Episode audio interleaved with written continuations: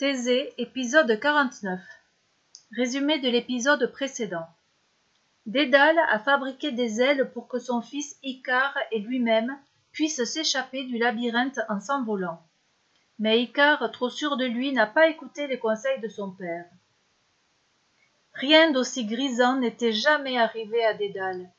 Il lui avait suffi de battre des ailes, exactement comme il avait vu faire les oiseaux, pour s'envoler à son tour. Son corps semblait devenu aussi léger qu'une plume. Il s'engagea dans le puits, puis s'éleva doucement, harmonieusement.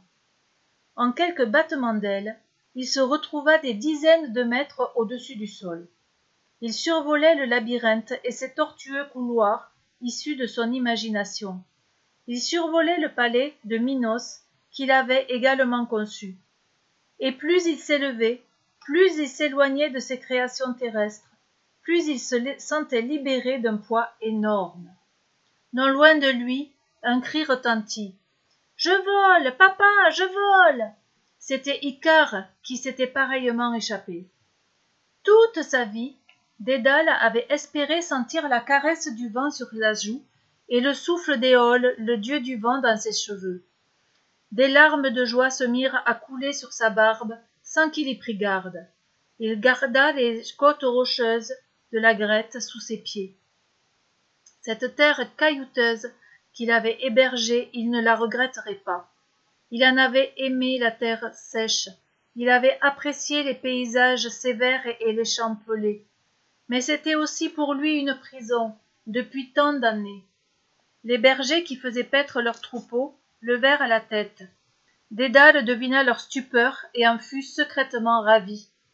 Papa, ils doivent nous prendre pour des dieux cria Icare. Quel présomptueux Dédale n'eut pas le courage de lui rappeler qu'un homme ne doit jamais se comparer à un dieu. Maintenant les deux hommes oiseaux survolaient la mer. Des pêcheurs lâchèrent leurs filets en les voyant passer. Ne t'écarte pas trop, recommanda Dédale à son fils. Mais celui-ci était déjà loin. Il fendait l'air en zigzagant, ivre de vitesse. Dédale volait de manière bien plus régulière. Il frémissait parfois en constatant qu'Icare frôlait presque la surface de l'eau, mais se rassurait aussitôt en le voyant bifurquer vers le ciel. Une île apparut soudain. Ce doit être Naxos, se dit Dédale, en se fiant à sa connaissance des cartes de navigateur. En la survolant, Dédale aperçut les préparatifs d'un mariage. Des femmes se dépêchaient de décorer des plats, d'autres finissaient d'apprêter la mariée. Dédale perdit un peu d'altitude, curieux de découvrir le visage de la jeune épousée. Quelle ne fut pas sa surprise lorsqu'il crut reconnaître Ariane sous les voiles et les couronnes de fleurs. Mais déjà on l'avait repéré. Des laboureurs pointaient le doigt vers lui. Il valait mieux s'éloigner. Dédale reprit donc son vol. Ce petit intermède lui avait fait perdre de vue Icare, qui continuait à filer. Celui-ci battait des ailes à tout rompre, heureux d'éprouver sa musculature. C'est ainsi qu'une idée folle lui traversa l'esprit. Je suis assez puissant pour atteindre le soleil, se dit-il. Ce doit être magnifique. Il prit donc de l'attitude et fila droit vers le soleil.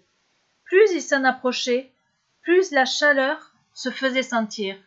Les oiseaux qu'il avait accompagnés dans ses virevoltes ne le suivaient plus. Personne, ni être humain ni animal, n'aurait osé aller jusque-là. Mais Icare se croyait plus fort que tout le monde. Il atteignit enfin le char du soleil, conduit par le dieu Apollon. Le char étincelait.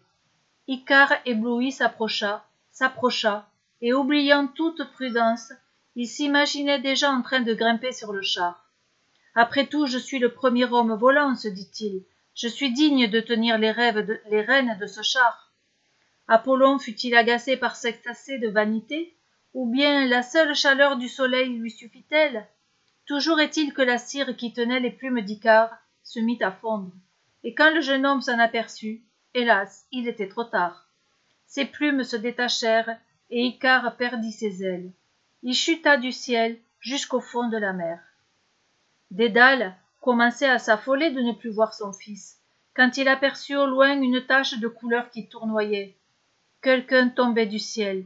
L'image se superposa à celle de la chute de son élève talos. Non hurla dédale mais son cri se perdit dans le remous des vagues et le mugissement du vent.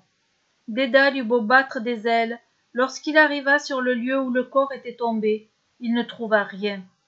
Seules quelques plumes flottaient à la surface de l'eau. Dédale tournoya longtemps au-dessus de l'endroit où son fils était noyé sans parvenir à s'en éloigner. Il venait dans la même journée de réaliser son rêve le plus cher et de perdre l'être qu'il aimait le plus. Du sang du sang toujours du sang pleurait-il.